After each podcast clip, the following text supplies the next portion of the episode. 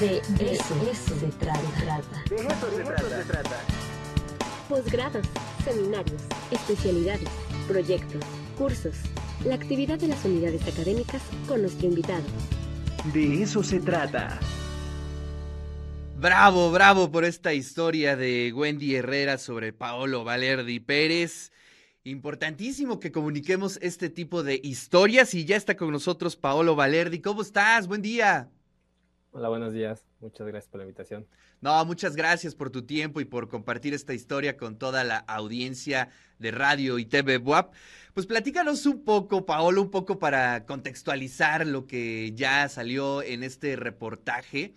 Me llama mucho la atención, es decir, tú desde que eras un niño eh, estabas muy, muy, muy en contacto con la tecnología. ¿Eso fue a raíz familiar o tuviste ahí algún contacto con algún adulto que te enseñó, que te guió por ese sendero de la tecnología, de la innovación?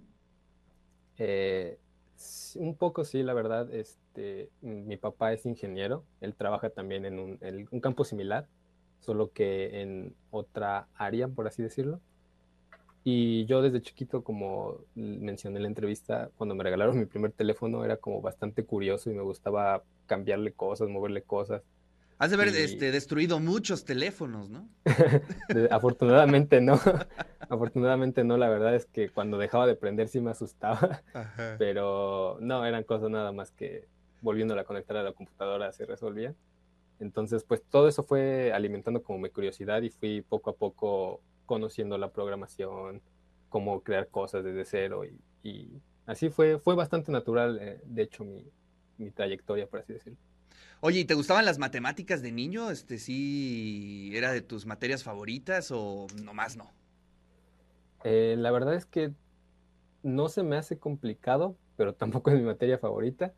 Este, entonces, es un balance un poco raro porque muchos piensan que para ser ingeniero pues tienen que encantar las matemáticas y todo esto, y la verdad es que no o por lo menos en, mi área particular, sí hay partes de matemáticas, por ejemplo, como geometría, para animaciones, cosas de ese, estilo, pero no es nada que no puedas consultar en internet o, leer de manera rápida o que sea demasiado complicado. Entonces es básicamente sumas, restas, multiplicaciones y poco más. Oye, y, y, por ejemplo, a la par de cuando eras niño y desarmabas y armabas este celular, eh, ¿Tenías algún hobby en especial? ¿Te gustaba el foot, el base? ¿Qué hacías cuando eras niño? Eh, jugaba bastante fútbol, también este, jugaba bastante videojuegos. Exacto. Era bastante curioso en ese sentido, me gustaba mucho Minecraft, entonces este, me gustaba mucho explorar ahí con mis amigos y todo ese tipo de cuestiones. Y también este, jugar fútbol. Entonces eran como mis dos hobbies principales, jugar videojuegos y jugar fútbol. Oye, eh, porque hay mucha gente que piensa que los videojuegos son como medio malos para el desarrollo de los niños. ¿Tú qué piensas, Pablo? Me parece que tiene que haber un balance. Eh, en mi caso, yo sí, digamos, gastaba tiempo jugando videojuegos, pero también tenía actividades como jugar fútbol, salir con mis amigos, todo ese tipo de cuestiones, que balanceaban las cosas, ¿no?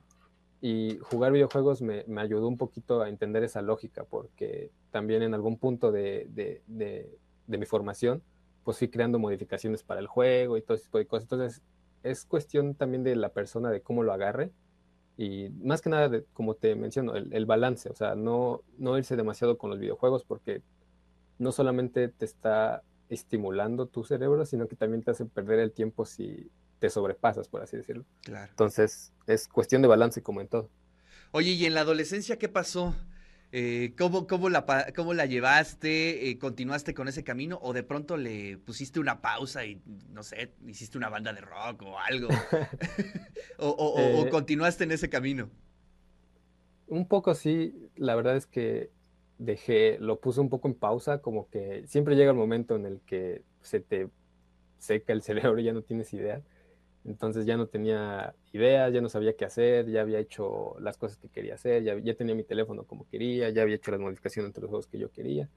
Entonces pues ya, ya no lo encontraba más y realmente en ese momento a los, ¿qué será? A los 14, 15 años pues no estás pensando en qué vas a hacer en el futuro o a lo mejor sí se te ocurre, pero no es algo que tengas presente en tu cabeza todo el tiempo. Entonces sí, sí tuve una pausa como de tal vez uno o dos años en las que realmente no, no me sentaba tanto en la computadora o por lo menos no a programar o a estudiar nada de eso, sino simplemente a, pasar el tiempo, a, andar, andar ocioso. Oye, interesante, ¿no? Como siempre la adolescencia es como una pausa, un, reset, ¿no? Este, de lo que tú eh, pensabas hacer de niño. Pero bueno, entras a la preparatoria 2, de octubre y ¿qué descubres? Ya descubres el mundo de la universidad.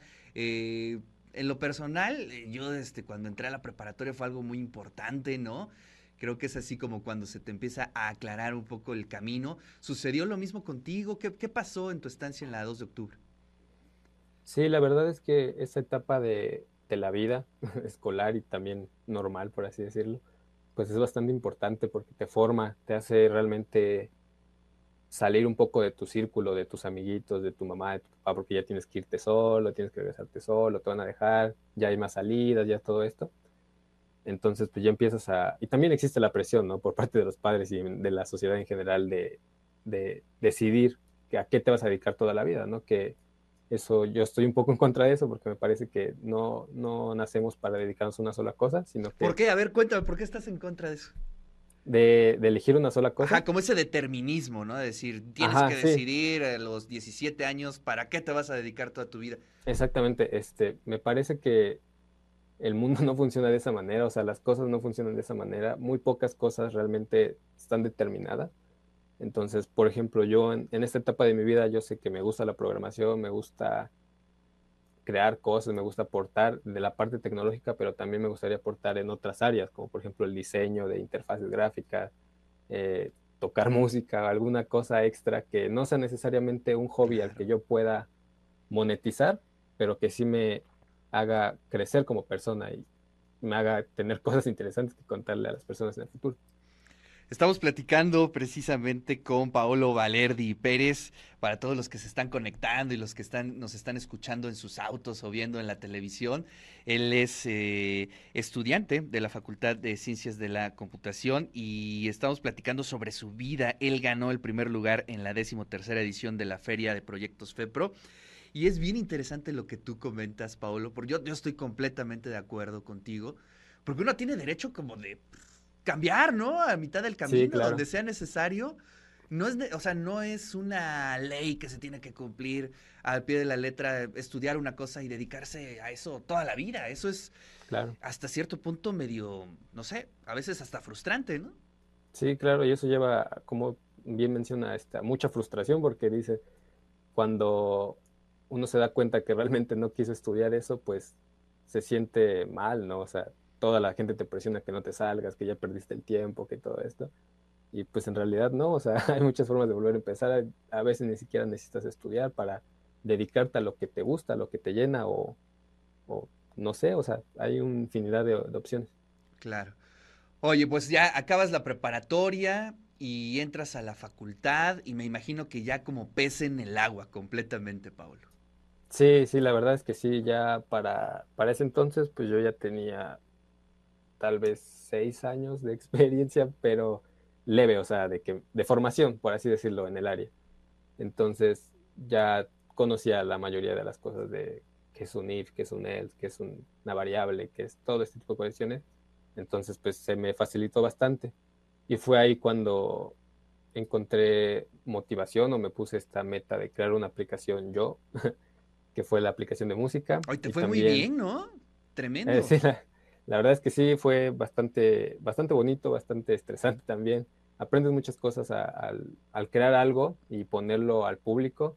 Mucha presión también por parte de los comentarios que quieren que agregues esto, que arregles el otro. cuestión de cosas, entonces es, es bastante interesante. Oye, ¿y se hizo rentable? Este, ¿Lo pudiste monetizar bien? Eh, sí, la verdad es que sí. La verdad es que gané algo de dinero lo suficiente como para tener un salario mensual de cierto punto, a cierto punto, entonces pues de ahí salía para ropa o salidas, todo ese cuestión, todo ese tipo de cuestiones, entonces sí fue bastante bueno. O sea, prácticamente tú ya eres independiente económicamente. pues no, la, honestamente no. No, todavía, no. Estoy, en ese proceso todavía, pero sí era un extra, o sea, no, no era un sueldo como tal, pero sí me daba lo suficiente como extra para mí, para no estar dependiendo de mis padres tanto. Qué maravilla. Oye, y bueno, pues ganas, eh, ganas el, el, primer lugar en esta FEPRO que es maravillosa. Nosotros, antes de esta pandemia, estábamos ahí presentes, eh, Radio WAP, eh, en esta feria de proyectos. Ganas el primer lugar con una aplicación bien interesante, Paolo.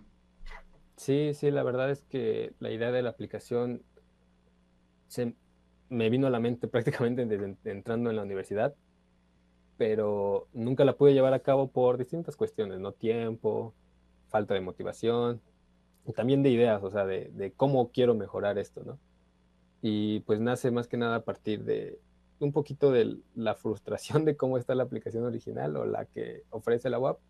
Y como mencioné también en la entrevista, pues es cuestión de ver un problema, saber qué se puede mejorar y cómo lo vas a El mejorar. El estado del arte que comentas. ¿no? Exactamente. Sí, entonces, este, ver cómo están las cosas y saber o proponer cosas, implementarlas y ver cómo funciona. Oye, Paul, bueno, tú ya este, en el reportaje mencionaste qué es lo que quisieras hacer en un futuro, ¿no? Estar trabajando en alguna empresa, eh, en cuestiones de innovación, de desarrollo, pero mmm, más bien yo quisiera eh, darle una vuelta de tuerca a la última pregunta.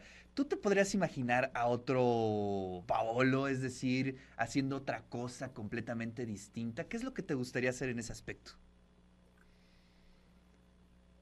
Es bastante buena pregunta. La verdad es que es algo que sí ronda mi cabeza de vez en cuando, de que cómo sería si no hubiese encontrado este gusto, si nunca me hubiese puesto a jugar o nunca hubiesen regalado ese celular en ese momento, todo este tipo de cuestiones que yo creo que todos en la vida alguna vez nos hemos preguntado que qué pasaría si... Casi todos los días nos lo preguntamos, Pablo. No exactamente, exactamente. Entonces, este, pues no lo sé, la verdad es que tampoco mi plan es dedicarme a la promoción toda la vida, como menciono, me gustaría hacer otras cosas como diseño.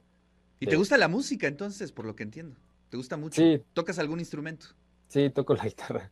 Entonces, bastante mal, pero hacemos el intento. Pero te diviertes. Sí, es un, la verdad es que sí es bastante entretenido porque rompe totalmente tu rutina y es muy diferente. Y bueno, no es tan diferente porque también es una serie de pasos, como en la programación, pero todo se complementa. Entonces, sí me imagino haciendo otras cosas en el futuro, aparte de trabajar en la programación, aportando desde otros frentes, de nuevo como diseño.